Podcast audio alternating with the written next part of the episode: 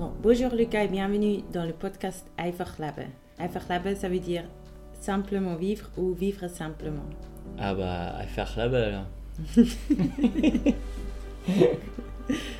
Euh, bon, c'est aussi le premier épisode qui est enregistré en français. Mhm. C'est euh, et il faut peut-être savoir pour tout le monde qui écoute que le français n'est pas du tout ma langue de base. J'ai appris seulement avec toi.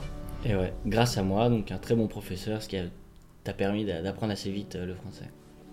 Ouais, aussi parce que toi, t'as pas appris aussi vite euh, le suisse allemand. Faut le dire aussi. Ouais, Ok, alors on va commencer. On s'est pas trop mis d'accord sur quoi on va parler et je suis en train de chercher des questions euh, que les gens ont posées sur Instagram mhm. parce qu'il y en avait plusieurs qui voulaient que tu viennes sur le podcast. Qu'est-ce qui t'a motivé de, de me joindre pour aujourd'hui? Bah, moi déjà, le titre, j'arrive pas à le prononcer, alors pour comprendre euh, tout ce que tu dis à chaque fois, à chaque fois je suis, on va dire, euh, spectateur indirect parce que je discute avant et après tes podcasts, mais je sais pas ce qui se passe pendant. Et, euh, et bon voilà, ça, ça me permet de mettre les deux pieds dedans. Ok, parfait. Et sur quoi tu as envie de parler aujourd'hui, si tu peux choisir? Bah, je pense que. euh, je sais pas, on peut se présenter et parler de, de. Je sais pas, les gens ils ont posé quoi comme question Je veux dire, si on parle de nous, c'est vraiment pas intéressant. Ou si c'est intéressant, peut-être, tu vois. Bon, il y a quelqu'un qui te demande est-ce que tu parles allemand? Il y a un bisschen, gell Tu parles Non. allemand ou suisse allemand? Non, faut savoir que en France, l'allemand n'est pas obligatoire et que euh, du coup, moi j'ai pris espagnol parce que quand t'es petit, tu veux apprendre euh, l'espagnol. L'allemand, ça fait référence à, des- la, à la guerre, ça fait pas référence aux vacances, aux cocktails, etc. C'est un peu cliché, mais quand t'as 13 ans, t'as vraiment pas envie de, faire de l'allemand. Du coup, quand je t'ai rencontré, Anya, je ne parlais pas allemand et tu parlais en plus suisse-allemand. C'est encore plus difficile à apprendre, donc ça me fait pas mal d'excuses pour euh, pas parler, mais j'essaye. J'essaye, je parle un peu plus le suisse-allemand en vrai. Ok. Et ça nous amène à la prochaine question. Quand tu m'as rencontré, c'était pas hier quand même, donc tu avais quand même un tout petit peu de temps. C'était quand? Euh, alors, euh, on, bah, on s'est rencontrés dans l'été euh, 2014, Oui, c'est juste. dans le sud du Portugal, à Albufeira. Albufeira, exactement. Mhm. Et comment ça s'est fait? Bon, on va pas raconter toute l'histoire parce qu'il y a plusieurs versions à cette histoire aussi. Et il y en a pas mal qui la connaissent déjà. Mhm. Mais est-ce que la première fois où je t'ai vu, t'as dansé? Est-ce que la première fois où toi tu m'as vu, Ouais. euh, est-ce que moi je dansais? Euh, Ouais. C'était. euh, ouais, ouais, c'est exactement. On était en train de danser. Et ouais, exactement. C'était dans un bar, dans une des rues populaires d'Albufeira. Et euh, on était en train de. Moi j'étais avec mes potes, on dansait. Et on invitait euh, des filles à danser. Et, euh, et après, c'est comme ça qu'on s'est rencontrés. Il y avait toute une équipe d'amis qui restent toujours nos amis aujourd'hui. Qui était là. Exactement. Et on n'était pas en couple tout de suite. Ça, c'était aussi une des questions. Ça a pris combien de temps? Bah, ça a mis euh, au moins une année parce que, euh, bah, parce que déjà c'est c'était un, un amour de vacances. Il fallait déjà qu'on apprenne à, à se comprendre vu qu'on parlait pas la même langue. En vrai, donc euh, le temps qu'on arrive à parler ensemble, ça a mis un an. Non, je rigole. Non, mais en vrai, c'était qu'on apprenne à se connaître. Euh, Nous, on était chacun dans nos histoires à nous. euh, personnelles et je pense que ouais il c'est très bien il nous a fallu du temps on a pris le temps qu'il fallait on s'est pas mis la pression et voilà, on a vécu euh, nos trucs et on a, c'est bien, on a appris à se connaître, à grandir ensemble, à évoluer. Jusqu'à ce que tu me mettes une balayette et que tu me dises, euh, bon, on est ensemble euh, maintenant Non, c'était juste qu'après un an, il fallait prendre une décision parce qu'il faut dire aussi, toi, tu as habité à Paris et Mhm. moi, je vivais, pendant ce moment-là, je vivais bah, j'ai vécu au Portugal tout au début, après je Mhm. suis rentrée en Suisse. Euh, donc c'était aussi une grosse distance et il fallait prendre des décisions. continuer. Ouais, alors on va pas que parler de nous. Euh, le sujet c'est simplement vivre. Et toi, pour moi, tu es une des personnes qui réussit un max à se concentrer sur la vie et à apprécier la vie. Merci. Euh, comment ça se fait? Qu'est-ce que tu fais? C'est quoi tes tips pour, pour apprécier la vie? Tes conseils?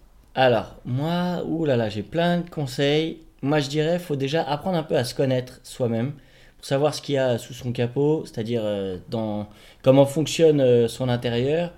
Et euh, faut voir ce qui te rend heureux. Moi, je pense, euh, j'ai une petite liste de choses qui je sais que ça me rendre heureux. Mhm. Tu vois. Et euh, donc, faut apprendre à se connaître et faut euh, essayer de faire en sorte d'utiliser ces choses pour être heureux, pour aussi que ça marche bien en société, dans le sens où je sais que par exemple, si je prends une douche froide le matin, je vais être content après derrière. Donc, et je serai gentil avec les gens en général, je serai à peu près gentil, tu vois, que ce soit mes élèves ou, les gens autour de moi. Euh, donc être heureux, c'est être heureux avec les autres aussi, parce que moi je me vois pas être heureux euh, que dans mon monde. euh, des fois j'ai- j'aime la solitude, ça fait partie justement des choses sur ma liste, des moments où je suis seul, j'aime bien, etc. Mais voilà, donc faut savoir se connaître, faut aussi être heureux avec les autres, parce que sinon, bah ça dépend en même temps de son caractère, ce qu'il y a sous ton capot. Moi je sais que j'aime être heureux avec les autres. Euh, et je pense qu'il faut pas rester sur ses rancunes, ça c'est vraiment un truc que, que j'ai appris grâce à ma mère, qui m'a dit faut pas ruminer. Tu vois, ruminer c'est quand les vaches elles, euh, elles mangent l'herbe et elles Ah. ruminent. Et Elle ben, remange. elle, ouais, elle remange et ça s'arrête jamais en fait. Mhm. Et bah pareil, quand t'as des trucs qui sont restés en travers de la gorge, c'est aussi une expression française pour dire quelque chose que t'as pas digéré, que t'as pas aimé, reste pas là-dessus. Mhm. Parce mais bon, c'est facile à dire, mais c'est très dur à faire. Et en fait, rumine pas, que ce soit contre quelqu'un, contre des choses. Euh, si t'as un truc à dire, dis-le. Si t'as quelque chose à faire, fais-le. Et regarde-toi dans un miroir. Encore une fois, regarde ce qu'il y a sous ton capot. Peut-être le problème vient de toi aussi. D'ailleurs, s'il n'y a pas de fumée sans feu, s'il y a un problème, c'est que t'es aussi peut-être dedans. Donc, faut se remettre en question sans se casser non plus. Donc, c'est une question d'équilibre. Mhm. Dans le sens où c'est pas toujours la faute des autres. Après, c'est pas toujours ta faute non plus. Euh, c'est beaucoup de théorie. Ça veut pas dire que j'arrive à le faire.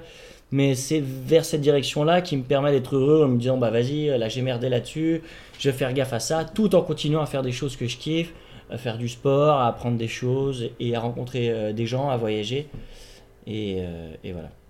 Ouais. Waouh, je suis lancé de fou là. Waouh. Non, mais c'est bien, mais euh, qu'est-ce qui t'aide alors à être heureux en couple aussi? J'espère bien que tu l'es. Et, Oui, euh, c'est une des questions qui m'est posée souvent. Euh, on a quand même vécu pas mal de choses. On a vécu des choses moins drôles euh, avec 2020, Mhm. Ah ouais. euh, surtout avec 2020, mais on a vécu plein de choses formidables, plein de voyages ensemble. On a déménagé plusieurs fois dans d'autres villes, d'autres pays. Qu'est-ce qui, c'est quoi, c'est quoi le secret? Est-ce qu'il y a un secret? Non, moi je pense qu'il n'y a pas de secret, parce que de toute façon il n'y a pas de remède miracle, il n'y a pas de... Tout couple assez, euh, assez haut, assez bas, Euh, comme tu dis 2020 ça a été hyper dur euh, bah, à cause du Covid, mais pas que, il y a eu plein de choses extérieures qui ont fait qu'on on a, on a morflé, on dit. Mais euh, c'était quoi ta question? C'était euh, quel est le secret? En couple Bah en couple, ah ouais, alors je pense que c'est la communication. Mm. Je pense que voilà, il y a en fait, on- personne n'est parfait, tu vois. Je pense qu'il faut pas chercher la perfection. Il, euh, enfin, il faut pas chercher à se dire putain, je suis pas parfait, je peux machin. De toute façon, on va pas y arriver. Euh, L'idée, c'est de, on va faire des erreurs et on, en a fait, on en refera encore. Et l'idée, c'est de communiquer et de se dire, ok, d'envoyer le miroir à l'autre, mais aussi toujours à soi, de se dire, ok, là j'ai fait ça, ça m'a pas plu. Là t'as fait ça, ça m'a pas plu. Et ouais, faut communiquer. Je pense qu'il faut communiquer un maximum et aussi bien se parler.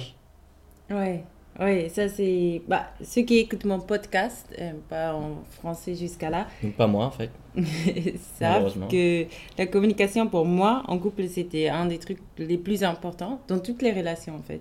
Mhm. Donc, euh, nous, vu qu'au début on parlait pas la même langue, on a quand même réussi d'une manière de, de se parler d'une manière bien et je pense que c'était quelque chose qu'on a décidé avant en fait.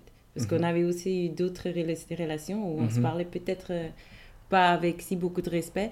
Donc, qu'est-ce que le respect à avoir là-dedans? Ou est-ce qu'il n'y a pas des moments où tu as envie de me dire, euh, va te faire. Non. non, après, euh, on en fait, ça veut pas dire qu'on s'embrouille pas en plus. Parce que moi, Mm. je déteste Non. l'image, justement, que tu peux avoir euh, sur les réseaux d'un- d'une vie parfaite, avec un couple parfait. En fait, justement, c'est l'idée, c'est pas la perfection, c'est par contre, c'est le respect. Tu vois, je trouve que le Mm. respect, c'est important. Enfin, de bien se parler.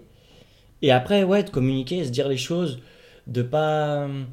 Bah, après, c'est aussi par nos expériences personnelles, tu as raison, les expériences passées qu'on a connues euh, avec euh, nos ex, mais moi je disais toujours de on se parle pas mal, mais c'est aussi comment on a été éduqués, aussi, notamment par euh, nos mamans. Moi j'ai été, on a, on a eu des papas aussi, mais il y a eu ce truc de gros respect vis-à-vis des parents. euh, vis-à-vis. Enfin, moi, je sais que c'était interdit de mal se parler à la maison. Mhm, Interdit. Enfin, c'était même pas pensable. mhm. Donc, moi, je pense que c'est une chose qui t'aide parce que en vrai, si tu parles mal à quelqu'un, tu vas le blesser. Et finalement, comment tu veux régler des choses, même s'il y a une bonne communication derrière, tu vas blesser. Si tu reblesses derrière, ça sert à rien. Mhm. Donc, bien se parler, je pense que c'est la base. Ouais, pour moi aussi. Et c'est, bi- c'est, non, c'est pas bizarre, c'est aussi, on s'est mis d'accord sur ça. Donc, dès qu'on dit un truc où on se dit, oula, ça c'était pas super bien, Mhm. euh, on se regarde juste dans les yeux et on sait, ah non, ça, ça va pas en fait. Mhm. Même si ça va très très mal. Il y a Mhm. eu des moments où ça allait très mal, surtout à cause des trucs d'extérieur, euh, comme justement Covid, les situations Mhm. financières. Des, beaucoup, beaucoup trop de travail. On avait plein de projets, surtout Mhm. moi, j'avais énormément de projets. Ouais, c'est clair. Et toi, t'en as souffert un peu. Euh, mais il fallait toujours qu'on se parle bien. Donc ça, c'est sûrement une des choses très importantes. Je tiens à dire quand même que tu disais, euh, en, en plus, quand tu as appris des gros mots en français, c'était pas forcément très crédible. quand tu disais, je m'en bats tes couilles, ça c'était pas ouf. Et, et tu disais, c'est un trou du cul. Ça du coup, des fois, tu pouvais dire des gros mots, pas forcément sur moi, mais. Et du coup, ça nous faisait plus rire parce qu'au final, c'était. Oui, c'est vrai. Avec oui, c'est vrai tout, aussi. Ouais. J'avais pas non plus les repères à m'embrouiller euh, en français. Euh, donc même si j'étais fâchée, des fois, je pouvais dire des trucs peut-être en suisse allemand. et Ouais, je pense que tu m'as balancé des trucs en suisse allemand, j'ai rien entendu. Moi, je t'ai balancé du slang, des, du Ah, je tout, hein. Ouais, maintenant tu comprends le langage de Pantin, je peux pas. je peux plus bluffer. J'avoue, je suis piégé là. Bon, alors, on ne t'est même pas présenté. On sait que tu es mon copain. Euh, La plupart des gens qui écoutent ce podcast le savent. Hum, Euh, que- qu'on est en couple, et, mais quand même, t'es qui euh, en dehors de ça? Ok, Lucas Salmon, 31 ans, né à l'hôpital Robert Debré sur le périphérique entre le 19e et le 9-3. Pardon, je la refais sérieusement.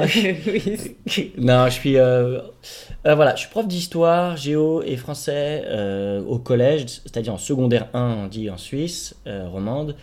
Je suis français, d'origine française, ma famille est de Normandie, ma mère de Lyon. Voilà, je, suis, je fais du break, je suis un b-boy, on appelle ça, un breakdance boy, depuis pas mal de temps maintenant, ça fait je pense 15 ans.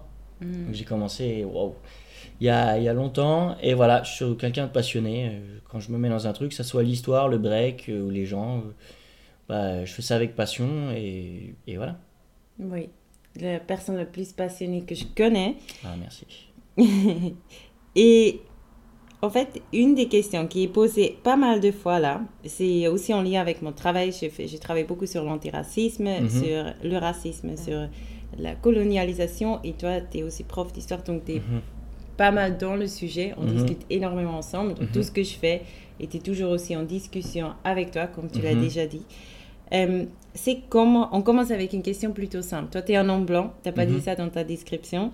Euh, c'est comment pour toi d'être au Ghana autant en blanc? Ça, c'était une question qui a été posée plusieurs fois. Parce Ah ouais. qu'on est actuellement au Ghana. Ah oui, dire. on est au Ghana, faut préciser aussi, ah oui, Ouais. c'est vrai. Bah, d'être un homme blanc, euh, faut mettre de la crème solaire déjà, ça faut le savoir. faut. euh, Moi aussi, je dois en mettre. Ouais. Non, non, mais bien sûr, c'est totalement bien sûr. Euh, je me suis pas présenté en tant qu'homme blanc et euh, bien sûr, bah, ça, ça fait partie des réflexes que j'ai pas de, de voilà, pour plein de raisons. Je précise pas, j'ai pas dit que j'étais hétérosexuel non plus et que et voilà que je viens d'une famille plutôt, euh, enfin, qui avait bien réussi socialement. euh. Mais et écoute, au Ghana, franchement, je trouve que c'est assez rigolo. euh, J'ai une position tellement privilégiée que du coup, je je ne vois pas les peut-être les mauvais côtés, c'est vrai. Mhm. Euh, on est dans une... Donc euh, je peux pas faire de généralisation et dire être blanc au Ghana c'est ça. Être blanc dans ma situation actuelle en 2022 en tant que Lucas dans le cadre euh, de ce voyage, franchement il n'y a pas de souci. C'est plutôt quand je me suis mis un peu à danser l'autre jour, j'étais un peu l'attraction Mhm. parce qu'ils se sont dit qu'un blanc est une, enfin, qui se met à danser, qu'est-ce qu'il fait? Et c'était plutôt drôle, donc je pense qu'il n'y a pas trop de. Bah, et en plus, je suis là pour, je, je suis là pour une, une, une courte durée, donc il n'y a pas vraiment de soucis. Je pense que. Il y a pas, je sens pas, je- contrairement à d'autres endroits où j'ai pu aller dans le monde, je sens pas, pour l'instant, en tout cas, j'ai pas eu l'expérience de d'une haine vis-à-vis de moi, quand Mhm. même. Je sens pas quelque chose, euh, une rancœur, tu vois, quelque chose justement qui est pas passé. Mhm. bah, vis-à-vis du passé justement, et je ressens pas ça au Ghana. Mais encore une fois, c'est mon expérience personnelle dans un cadre privilégié. Euh, voilà, donc je ne ferai pas de généralisation, voilà, mais c'est mon expérience au Ghana, et pour l'instant, en tant qu'homme blanc, il n'y a, y a pas de souci, c'est plutôt, plutôt sympa. Ok, ouais, et même si c'est peut-être pas que des soucis, mais est-ce que tu sens quelque chose? Est-ce que toi, tu as des sentiments intérieurs euh, qui, qui, sont en lien avec ta personne en tant que blanc ou mhm. non? Ouais, ouais, c'est énorme. Bah, en fait, ça fait. Là, je suis vraiment sorti de mon aquarium dans le sens où, euh, on va dire que la Suisse, déjà, c'était sortir un peu de mon aquarium parisien. Mhm. Enfin, ouais.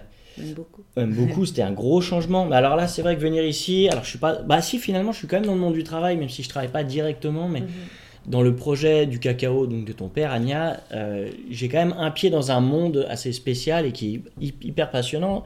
En tant que bah, euh, mec blanc, euh, t'as plein de sentiments qui te traversent. As, ouais, je le dire, je vais être honnête, tu peux avoir de la culpabilité quand tu, tu marches dans la rue et que bah et que toi c'est vrai que sans faire du misérabilisme sans euh, faire de l'autoflagellation c'est-à-dire se, se, dire ah je suis, je suis nul enfin se mhm. s'auto-agresser c'est vrai que tu as de la culpabilité en disant putain c'est quand même vénère tu peux tu fais face à de la misère tu peux voir quand même de la misère tu vois aussi des gens riches donc ça c'est vachement intéressant à se dire ah ouais en fait en Afrique c'est pas les affiches humanitaires que j'ai pu voir toute ma vie Sur, placardés sur les murs et sur les livres de géographie euh, qu'on nous enseigne et que, avec lesquels on veut que je travaille. Euh, en fait, l'Afrique, c'est plus complexe que ça. Donc du coup, à la fois, j'ai eu de la culpabilité, et en même temps, à la fois, je me suis dit, l'être humain est beaucoup plus complexe, beaucoup plus complexe qu'on ne veut le croire. Et bah justement, tout n'est pas tout blanc, tout n'est pas tout noir, mais par contre, c'est vrai qu'en tant que blanc, bah, tu sens parfois de la culpabilité tu vois que des gens te regardent avec des grands yeux, euh, alors que c'est eux qui sont en train de charbonner toute la journée. Je pense au mec qui porte du cacao. Euh. Mm. Tu vois, c'est vrai que c'est, je veux pas faire du misérabilisme encore une fois, mais ils charbonnent dur, quoi, tu vois. Mm-hmm. Et je me dis, bah, c'est vrai que j'ai, on n'est pas né sous la même étoile, tu vois. Mm-hmm. C'est juste ça. Mm-hmm. Et la couleur, il est aussi pour quelque chose. Après, il y a aussi des blancs qui, qui sont, qui sont pauvres, etc. Mais forcément, tu te le dis, tu as cet aspect positif et euh, hormis devoir mettre de la crème solaire, j'ai pas beaucoup de problèmes. Euh, tu vois, euh, enfin, je veux dire, c'est. J'ai beaucoup de privilèges et c'est bien de se rendre compte. Il faut pas s'auto-flageller, faut pas dire ah, je suis une merde, etc. Non. Prends-en conscience et fais quelque chose avec derrière. Mm-hmm. Mm-hmm. Et quand même, des fois, tu, on, en parle beaucoup, beaucoup tous les jours. Donc, des fois, tu as même dit, tu te sens même pas trop légitime de faire quelque chose dans le projet, par exemple. Parce qu'il y a plein de trucs à faire. À chaque fois, on se tous les matins, on se réveille, on se dit, ah, on pourrait faire ça, on pourrait mhm. faire ça. On a plein de moyens de, de utiliser ce qu'on a, nous, euh, ou si on grandit ou on mhm. travaille en Suisse. Euh, des trucs qu'on peut faire ici. Mais des fois, tu te dis, je ne me sens pas à 100% légitime de, de, faire quelque chose. Oui, parce que, encore une fois, là, ça, le projet, en fait, pour comprendre ce que ma réponse, il faut comprendre le projet de ton père. C'est vrai que le projet de ton père, c'est quelqu'un qui est parti du Ghana, donc qui a été énormément aidé par euh, sa femme aussi, donc ta mère, Sandra, mhm. qui a réussi euh, donc à faire une démarche politique, c'est-à-dire un projet par les Africains, pour les Africains, en gros, dans le sens où, euh, pas pour les Africains, mais quelqu'un du Ghana revient au bled, donc euh, dans son pays d'origine, pour mettre quelque chose en place pour, euh, euh, pour faire grandir, pour, pour faire bénéficier son pays. C'est un peu mal dit, mais ce que je veux dire, c'est que c'est une démarche politique qui s'inscrit dans un contexte de décolonisation où justement on va enlever cette domination européenne, tu vois, pour essayer de s'émanciper par soi-même. Mhm. Et moi, si j'arrive avec un parcours totalement différent, c'est comme s'il avait escaladé toute une montagne et moi j'arrive en hélicoptère une fois qu'il est tout là-haut et euh, je marche main dans la main avec lui, tu. Et ça va pas. J'ai pas fait tout ce chemin-là. Je m'auto-flagelle pas. C'est juste que chacun doit être à sa place. Moi, à la base, à la base, une formation d'enseignant. Je veux pas mettre à faire du business au Ghana sachant que des gens charbonnent depuis des dizaines d'années pour ça, c'est pas ma place. Et mon privilège me permet d'être à côté d'eux aujourd'hui, donc c'est top, on partage nos expériences, mais c'est pas, je pense, chacun à sa place. Mhm.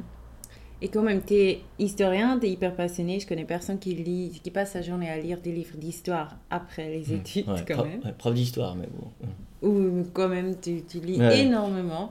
Euh, tu poses plein de questions, tu écris, tu révises en fait constamment. Mhm. Et moi, j'aime bien aller faire des recherches, par exemple, à la librairie de l'Université du Ghana. Et j'ai très besoin de toi parce que tu trouves tout ce que je veux trouver, mais Mhm. ça me prend beaucoup plus de temps de trouver toutes les sources. Et même là, des fois, tu te sens pas légitime de faire l'histoire, par exemple, sur le cacao ou la Mhm. relation entre la Suisse et le Ghana. Mhm. Euh, même si, en fait, il y a plein de choses qui n'ont pas été faites et il y a une urgence énorme et tu as tous les moyens de le faire. Bah oui, mais parce que justement, c'est ce qui est intéressant avec ce, ce courant de déco- décolonial qui est en ce moment, c'est... euh, L'idée, c'est que moi, je pourrais pas sortir de ma condition sociale, c'est-à-dire je suis un homme blanc, comme, comme tu as dit, j'ai mon, mon histoire, etc. Je suis, je veux pas être bloqué non plus dans cette histoire, etc. Mais forcément, ma vision du monde, elle sera ce qu'elle est, tu vois. Mhm. Je pense que quand tu écris l'histoire, tu peux pas être objectif, tu es un sujet, donc forcément tu seras subjectif. D'ailleurs, on te l'apprend à l'université, ne cherche pas à être objectif, tu le seras pas. Mhm. Essaye plutôt d'être... On Impartial. t'apprend pas partout. Ouais, alors excuse-moi, moi j'ai lu un livre qui s'appelle Les 12 leçons d'histoire d'Antoine Pro, j'avais adoré, enfin j'avais adoré, c'était intéressant. Et c'était une des choses que j'avais retenues, c'était ça. Cherche plutôt à être impartial. Mais moi je pense que aujourd'hui, l'intérêt c'est que, bah, comme pour le projet de ton père, c'est que ça soit des gens d'ici qui fassent. Tu vois ce que je veux dire? C'est Mhm. c'est pas à moi, encore une fois, d'écrire l'histoire. J'ai pris, justement, quand on était dans la librairie, un livre d'histoire pour euh, les collégiens, les collégiennes. Euh, et en fait, c'est une édition anglaise qui fait les- les- le programme scolaire ici. Mhm. Donc en fait, ça va pas. C'est toujours dans un sens. Mhm. Et je pense que c'est intéressant que, bah, en fait, c'est utile même. Ça serait utile qu'on ait plusieurs euh, sons de cloche. Et même pour moi, ça serait utile. D'ailleurs, je lis un livre d'histoire qui est écrit par un Ghanéen. Pour moi, c'est utile. Je vois qu'il y a des choses qui diffèrent. Il y a- il- on, est tous différents. Je dis pas que tous les Européens blancs, hommes euh, de France ont le même avis ou de Suisse. Mais il y a quand même un cho- quelque chose qui va changer. Mhm. Et je pense que c'est bien que ça change, et ça changera. Pas pour moi, justement, cet eurocentrisme, ce white saviorisme, c'est-à-dire le fait que on veuille absolument sauver euh, les Noirs. Enfin, il y a un truc qui va pas, qu'il faut débloquer, où je pense que je suis pas là pour sauver les gens, en fait, tu vois. Mm. Parce que si, si, si, je vais aux États-Unis, je vais pas me dire je veux sauver les Américains, tu vois, ça n'a pas de sens. Enfin, les Mhm. États-Unis. Pourquoi je penserais ça ici? Ici, ils ont pas besoin de moi, euh, tu vois. euh, ils ont peut-être besoin de, besoin de moi comme partout, mais c'est pas à moi d'écrire leur histoire, c'est pas à Mhm. moi de parler à leur place. Ça, c'est un véritable problème encore aujourd'hui. En voulant bien faire, on prend le micro à des personnes qui, qui, enfin, on prend le micro, on, on prend la plume pour écrire à la place de gens qui pourraient le faire. Mhm.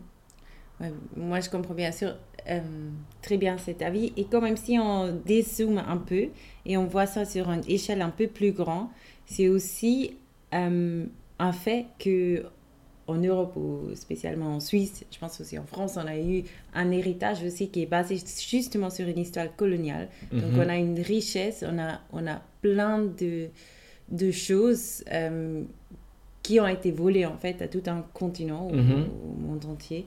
Euh, donc est-ce que ça vient pas aussi un peu avec une certaine responsabilité de pouvoir rendre quelque chose? Ouais, c'est vrai, c'est que. Ouais, je suis d'accord. Ouais, bah, pour moi, c'est exactement ça. C'est, t'as, t'as dit le mot, c'est se responsabiliser. Mhm. Parce que la culpabilité, j'ai décidé de la mettre de côté pour avancer, parce que ça me freinait, clairement. Mhm. Je- Là, c'est exactement le mot responsabilisation qui est important. C'est moi, j'ai ma responsabilité. Et ma responsabilité, là, pour moi, c'est de laisser les gens se responsabiliser, laisser les gens faire ce qu'ils ont à faire et, les- et rester à ma place.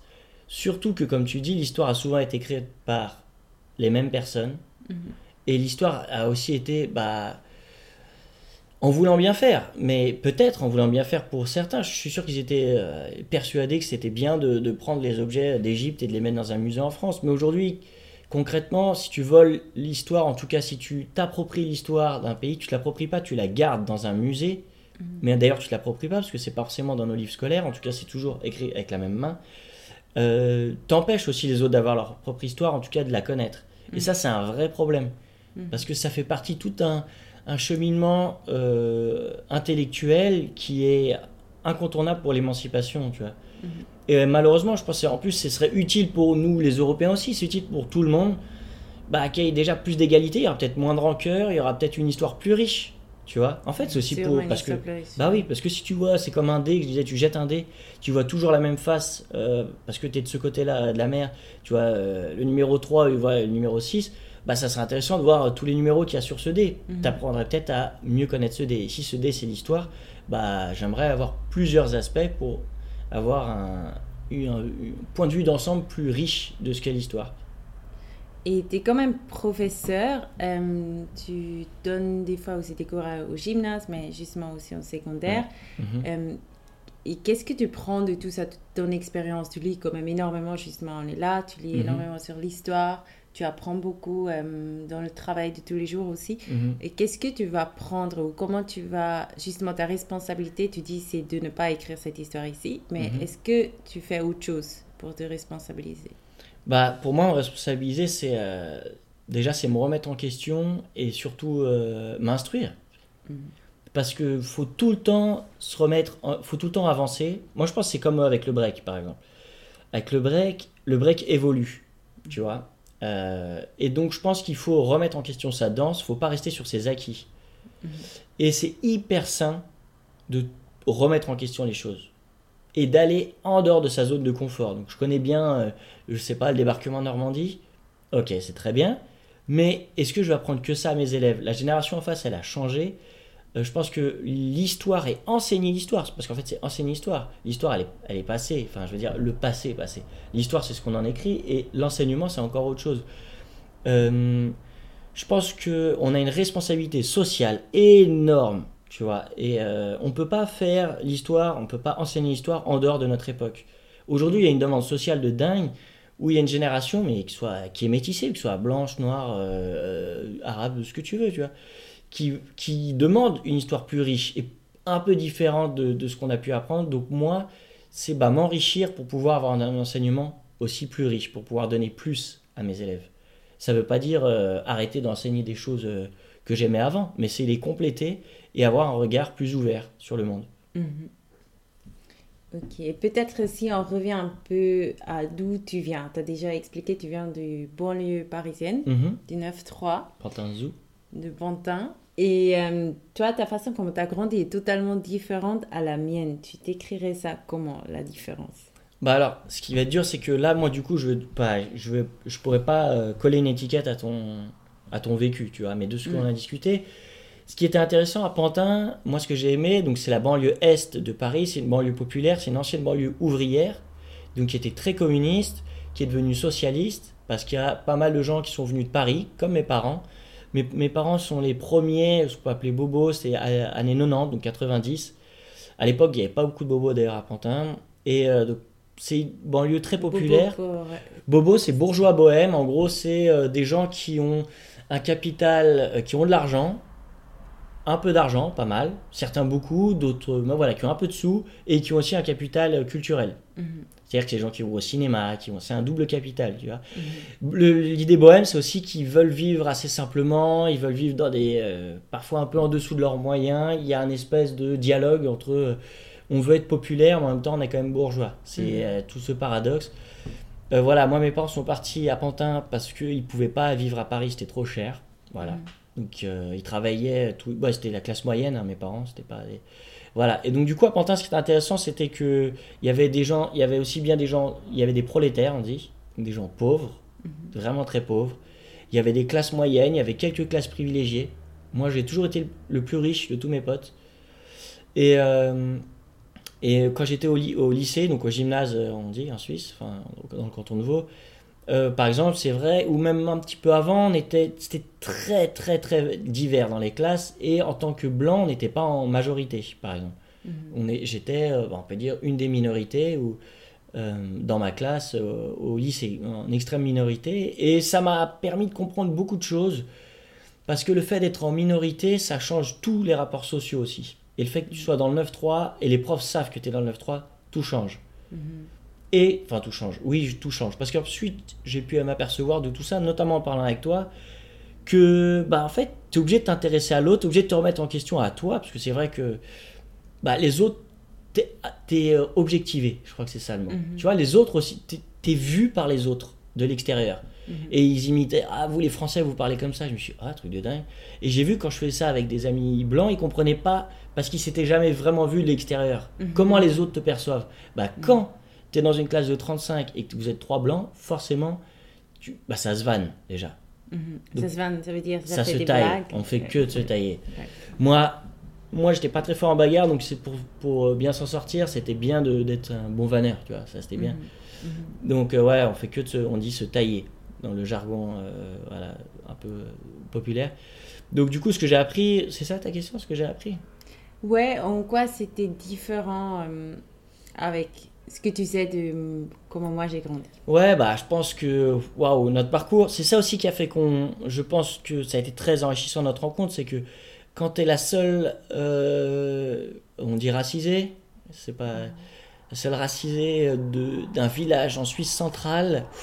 Bon, tu as vécu à Zurich aussi, dans un quartier populaire, mais après tu as bougé à Willisau. Euh, je pense que on n'a pas vécu les mêmes choses, c'est clair. Donc je, compare pas, enfin je compare pas, je compare pas dans le sens qui a souffert le plus. Je pense que ça a aucun intérêt. Non. Et c'est très différent. Non, ce qui est intéressant, c'est de voir les parcours et ce qui a fait nos- aussi nos personnalités. Parce que on s'est vu de l'extérieur, on s'est beaucoup remis en question. On s'est dit, euh, est-ce qu'on est des merdes, tu vois, clairement? Est-ce que, genre, euh, moi je retiendrai toujours ces cours sur euh, l'esclavage ou la colonisation, et le prof il s'en va, il y a toute la classe qui te regarde, et genre, ah ouais, d'accord, en fait, il y a des trucs que, genre, en fait, là c'est de ma faute, quoi. Et en même temps, au lieu de culpabiliser, il va falloir comprendre, et il va falloir aussi comprendre les autres cultures. Ça, ça m'a vraiment aidé à Pantin. Mhm. T'as un- t'as quelqu'un qui vient des. T'as t'as des Renois, t'as des Rebeux, t'as- t'as- t'as- mais t'as aussi des gens euh, qui viennent du, euh, du Sri Lanka, t'as des gens qui viennent de, de Chine.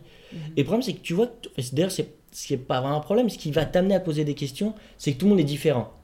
T'en as un qui va bah, être chrétien de Guadeloupe, rien à voir avec un Congolais ou un, je sais pas, un Haïtien ou un, ou un, ou un Kabyle euh, d'Algérie. En fait, c'est juste affaire à des profils tellement différents. Mhm. Et du coup, ouais, alors c'est euh, c'est à la fois perturbant au début, mais en même temps c'est hyper enrichissant parce que justement, tu es français blanc d'origine normande, mais en fait tu vois que tu es juste un électron euh, parmi tant d'autres, et ça te permet aussi de te remettre un peu à ta place, même si des fois ça a pu être un peu difficile, ça a pu être... euh, mais c'est t'apprends beaucoup de choses. Mhm. T'apprends beaucoup de choses sur l'autre t'es en dehors mais de ta condition sociale, de, de mon aquarium, j'étais complètement en dehors, il n'y avait pas de bobo, tu vois. Mhm. Il y avait pas de, on parlait pas de gluten, de choses comme ça, tu vois. ah, c'était vraiment pas la discussion, tu vois. C'était vrai. Ouais, non, est-ce qu'on en parlait déjà en 2007, 2008 Mhm. Je dis pas que c'est une mauvaise chose. Je dis juste que c'était pas les mêmes sujets, c'était pas les mêmes problèmes. Mhm. Et ça, ça m'a permis d'avoir une meilleure compréhension de pas mal de gens qui vivent dans un monde totalement différent, pourtant on vit dans le même pays. Des fois, on vit dans la même ville, dans le même quartier, mais on vit pas la même chose. Mhm. Et je pense qu'en vrai, c'est, ça devrait être incontournable de bouger un peu dans différentes classes sociales. Et je pense que c'est assez rare de grandir comme ça. Parce que justement, comme tu as dit, moi j'étais souvent la seule euh, personne, ou la seule métisse, la seule noire en fait, Mhm. euh, dans ma classe. euh, Dans notre village, on était, on était les- la première famille noire. Euh, même dans ma mon université, on était trois.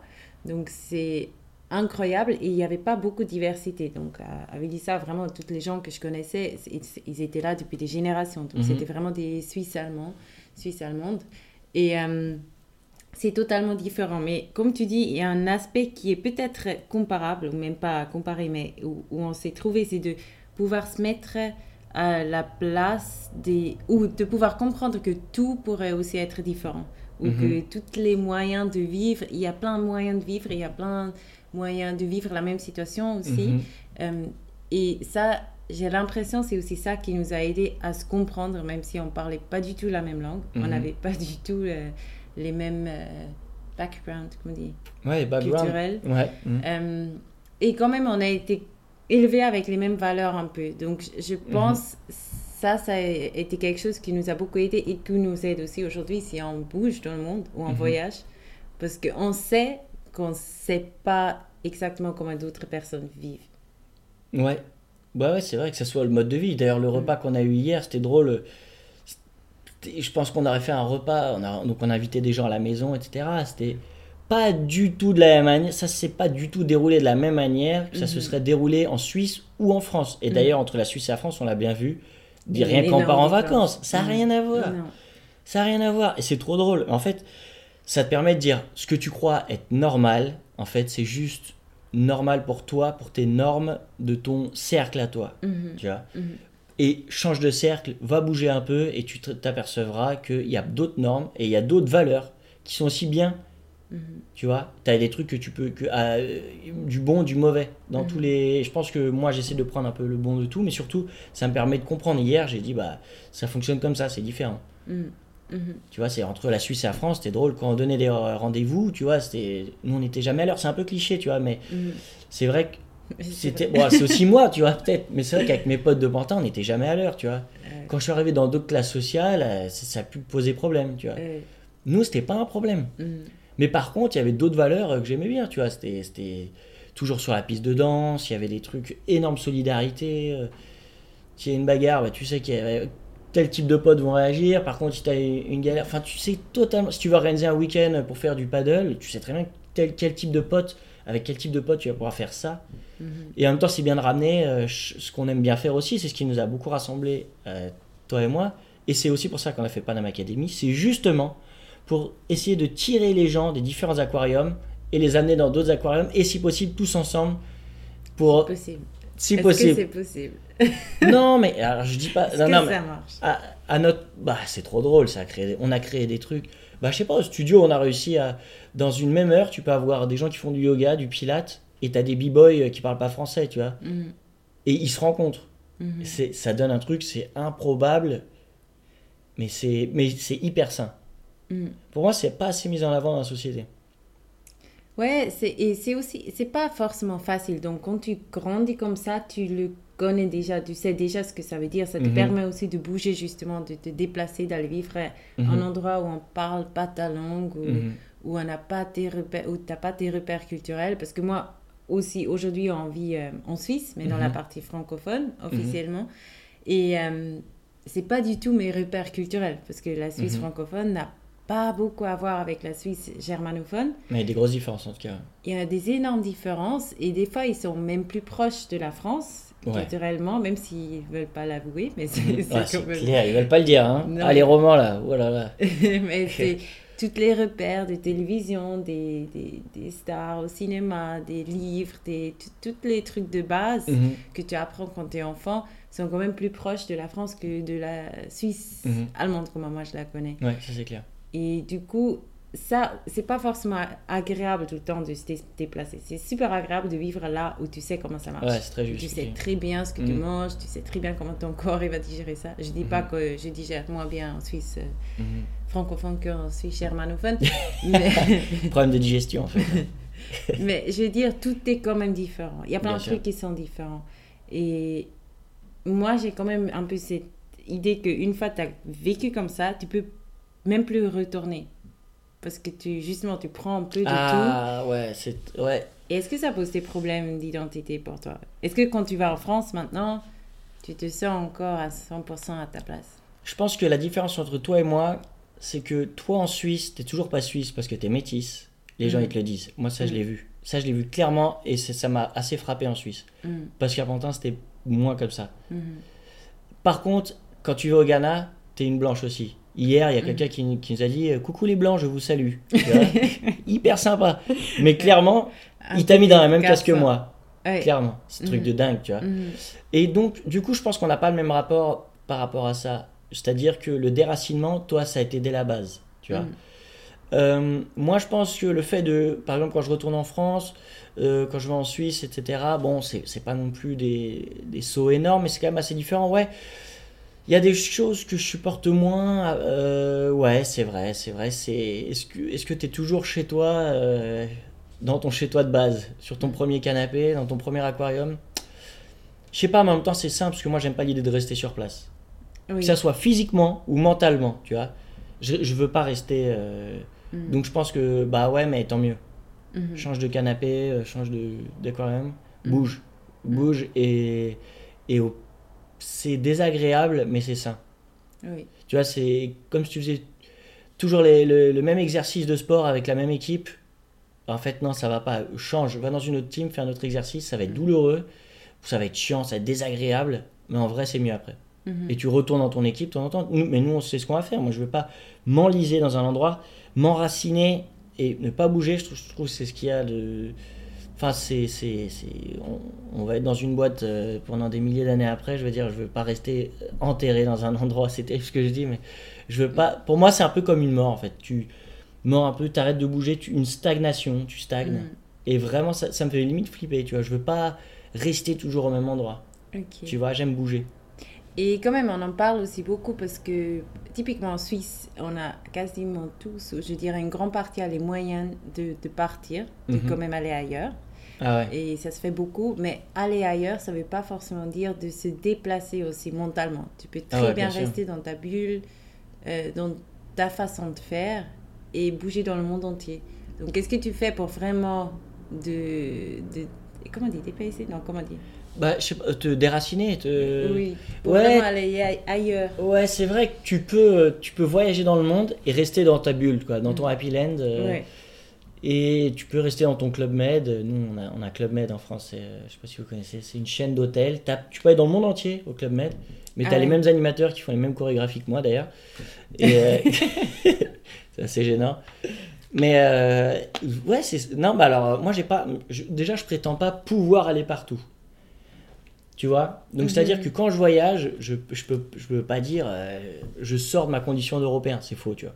Quand je vais dans des auberges de jeunesse, clairement, je rencontre des Autrichiens, des Canadiens, etc. Donc, des Occidentaux, tu vois. Mhm. Le break me permet de sortir de ça et d'aller rencontrer, on va dire, des locaux, euh, des gens qui vivent sur place et qui vivent autre chose. Donc Mhm. ça, le break, c'est une bonne porte d'entrée. Par contre, c'est que des breakers. Mhm. Donc, je vois... Et quand même, tu restes toi avec ton background euh, Ouais. Français, franco-suisse maintenant, peut-être. euh, Ouais, mais alors après, c'est vrai, quand tu discutes avec des breakers euh, des, du Brésil, tu sais, les mecs des, les- des favelas à Sao Paulo, euh, les mecs de Cali, ou que ça soit des breakers de, chez, du Canada, de Montréal, quand même, tu rencontres un panel de gens très différents mhm. qui ont cette expérience du Canada. En plus, chacun a une expérience différente. Donc ça t'enrichit pas mal. Donc ouais, je reste dans le monde du break, mais ça reste quand même euh, des gens très différents. Mhm. Et ça me permet d'entrer plus, je pense, dans le pays que si je reste, bah, avec, si j'y vais avec mes potes. D'ailleurs, j'ai très peu voyagé avec mes potes de Pantin ou de Paname Mhm. à l'extérieur de France parce que pour moi, ça n'a aucun intérêt. Mhm. Ou très peu d'intérêt. En tout cas, ça limite trop le, le but du voyage qui est la rencontre vraiment de l'autre, tu vois, c'est pas des... Si je vais au Canada, top si je rencontre des Canadiens, tu vois. Ouais. Si je vais en Argentine, je préfère rencontrer les Argentins. Après, si un Canadien, je vais pas le- l'esquiver, tu vois. Il y en a qui faisaient ça, je trouvais ça ridicule. Il y a un Oui. moment, euh, arrête. Tu veux Genre, dire euh, s'il y a un français? Bah, si un Français, je veux, je veux le saluer. Il y en a qui essaient de ne pas se calculer pour euh, être vraiment dans, plongé dans le voyage. Oui, il y a aussi ça. Et aussi Bah oui. de, de croire, d'être vraiment. dans- Ou par exemple, de prendre par exemple un, sac à dos. Souvent, les gens ont l'impression Ah que si je vais en sac à dos, je suis, Je suis un- vraiment. Je suis vraiment un Argentin. Je suis, je, suis- je suis vraiment un mec. euh, Non, mais c'est clair. c'est Mais surtout là, au Ghana, on a quand même vu ça. Ouais, au Ghana, c'était. Ouais, j'avoue, il y a eu deux trois, deux, trois Français bien perdus. Mais bon, pas que des Français, hein, mais des.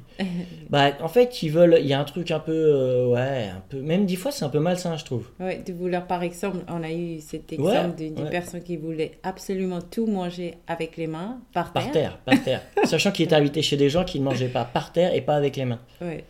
Et parce qu'il voulait, en fait, il voulait être plus roi que le roi, c'est-à-dire il voulait imiter les gens d'ici, mais avec sa vision à lui. Exactement. Avec l'image qu'il avait déjà avant de venir. Exactement, cette image-là, elle a une histoire, c'est justement ça, ça revient à ce qu'on dit. Tu vois, si tu vas en Afrique, tu dis, bah, les Africains, ils mangent par terre avec les mains. Franchement, je, je suis pas spécialiste d'Afrique, je pourrais pas dire, mais peut-être que ça se fait beaucoup, tu vois, Mm. mais la preuve, les gens chez qui il était, qui sont d'ici, n'ont pas forcément apprécié. Non, pas du Ils tout. se sont dit, mais Mm. qu'est-ce que tu fais, tu vois Mm, mm. Et bah, ce fantasme-là de euh, je suis comme eux, à mon avis, c'est malsain, tu vois. C'est comme il dit, euh, alors je vais pas faire des citations, je n'ai pas des gens qui font, qui font des citations tout le temps, mais François Fanon, il dit quelque chose dans le sens comme euh, j'ai peur aussi bien de celui qui déteste les noirs que celui qui dit qui clame je les adore, tu vois. Ouais. Et je trouve qu'il y a un truc trop bizarre, qui est pas bizarre, qui est très malsain à dire euh, je veux être comme eux, je suis, je suis un des leurs. En fait, tu seras jamais un des leurs. Euh, C'est parce que c'est qui eux déjà? Comme si c'était un seul groupe, c'est hyper réducteur, c'est hyper dans le fantasme et c'est hyper dans l'erreur, tu vois. Donc euh, non, tu, tu- Par contre, essayer de rencontrer du monde, voilà, un maximum.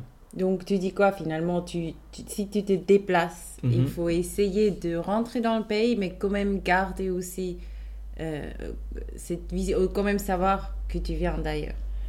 Ouais, ouais. Bah oui, et, et, et ça en tête, sont un, sont un peu intelligents, faut être un peu intelligent, tu vois, de, intelligente de se dire, bah écoute, c'est pas grave, je serai... Ou alors, même si je reste 30 ans en Argentine, peut-être, tu vois, mais, Mm. mais je, je suis là en touriste. En fait, il faut se remettre à sa place. Qui je suis? Je suis un touriste. Mm.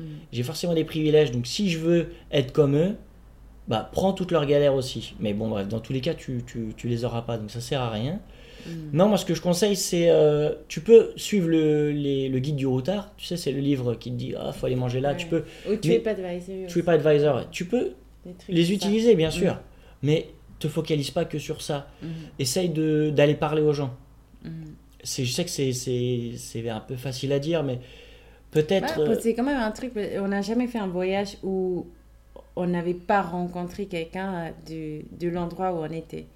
Ça, pour moi, c'est, je comprends pas comment tu peux vivre ou aller voyager ailleurs et pas rencontrer des gens de ce pays ou de cet endroit. Bah ouais, moi c'est comme les gens qui reviennent du Sénégal et qui se sont fait des tresses et qui me disent Ah, ils sont super les Sénégalais, ils sont gentils et ils ont parlé qu'aux gens de la réception de l'hôtel, tu vois. Bah ça, c'est hyper caricatural, mais il y a quand même ça que je retrouve. Mm. Je me dis, mais en fait, c'est un vrai problème parce que tu te rends pas compte que. Ou qu'ils vont en Thaïlande, non mais franchement, des. En fait, hum, il y a aussi un, un apilène créé par le capitalisme dans le sens où eux ils sont là pour te servir, Mhm, pour que tu sois bien. En fait, tu es dans une relation économique avec eux. mhm. Ah ouais, c'est peut-être ça. Peut-être essayer de sortir de cette relation économique. C'est peut-être un peu naïf, mais dans le sens où, bah, si tu parles à quelqu'un de l'hôtel, de la réception, bah, forcément, il va être gentil, tu vois. Mhm. Va, Et même si tu as un guide euh, qui te bah, bien sûr, au Machu Picchu, euh, il va être super sympa, tu Mhm. vois. Ils sont forts, c'est, ah, ces Péruviens, ils sont gentils. Mais en fait, mm, ça va être peut-être être plus agréable si tu restes deux semaines, tu Mhm. vois, tu diras, ils sont sympas et tout. Mais est-ce que c'est un peu se mentir Mhm. Et moi, je pourrais. Tu vois, au Ghana, on a rencontré. Bah, des, il y avait des cons. Il y avait Oui, des gens gentils. Oui. Il y avait des comme escrocs. partout, quoi. Bah, en fait, c'est ça, tu vois. Mm. Et moi, quelqu'un qui me dit, ah, ils sont, ils sont adorables, je me dis, mais en fait, t'as vu qui, quoi? Mhm. Comment t'as voyagé Mhm. Parce que moi, il n'y avait pas eu des gens adorables pendant ce voyage. Et heureusement, parce que sinon, ça voudrait dire que je serais dans une bulle, tu vois. Mhm. Enfin, J'espère que je te vexe pas quand je dis ça, mais c'est. Pourquoi? Bah, j'ai vu pas mal de, de, de cons, de gens super sympas. En fait, En j'ai- Suisse? En Suisse, en Suisse, pareil. Tu vois, à Paris, euh, pareil. j'en ai- vu aussi. Bah. Ah ouais. À Paris, t'en as vu un paquet. Non, mais je sais que je te vexe pas. Ce que je Mais veux bien dire, sûr que non. Je, ça me, je trouve que c'est assez compliqué de vouloir bouger. Ou justement, moi je pense que j'ai ce- ce souci, ou c'est peut-être pas un souci, mais c'est vrai que là où j'ai grandi, j'ai toujours été questionnée est-ce que tu viens vraiment d'ici? En fait, on m'a toujours dit tu viens pas vraiment d'ici. Mhm. Même si j'ai grandi Ouais, là-bas, je parle suisse-allemand depuis toujours. Ouais.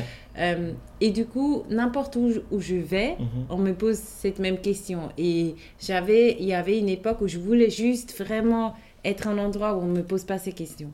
Mhm. Euh, mais j'ai aussi accepté maintenant, en fait, je suis quelqu'un, où on va me poser ces questions partout et c'est aussi OK parce que même moi, je peux plus dire je suis, je, je viens de cet endroit-là et je, c'est ça chez moi. J'ai tellement de, de chez moi actuellement. Mhm. Euh, mais ma famille est un peu partout maintenant et Mhm. nos amis aussi finalement. Donc j'ai quand même, ça fait quand même un moment qu'on parle. Déjà, Et- là, ça fait Ouais, longtemps ça fait déjà un moment. Et il y a quand même eu ces questions. Toi, tu as Non, déménagé. moi, j'ai envie de parler Suisse. encore. là. Ouais, tu peux faire un autre épisode. On va voir si ça intéresse les gens. Ouais, c'est clair. Vas-y. Euh, Il y a des gens qui ont demandé euh, comment ça se fait que tu es venu en Suisse? Bien sûr, tu es avec une Suisse, mais comment Mhm. ça se fait que vous avez décidé de venir? Je sais, beaucoup de gens pensent c'est moi qui t'a euh, Ouais, tout qui le monde pense ça, te tirer en Suisse. Euh, c'est pas le cas, mais tu peux l'expliquer tout de suite. Et qu'est-ce qui te manque aussi euh, Tu peux expliquer tout de suite maintenant. En France. Et Euh, en Suisse, de la France. Ok. euh, alors, en fait, ça, je voulais déjà partir de, de Paris.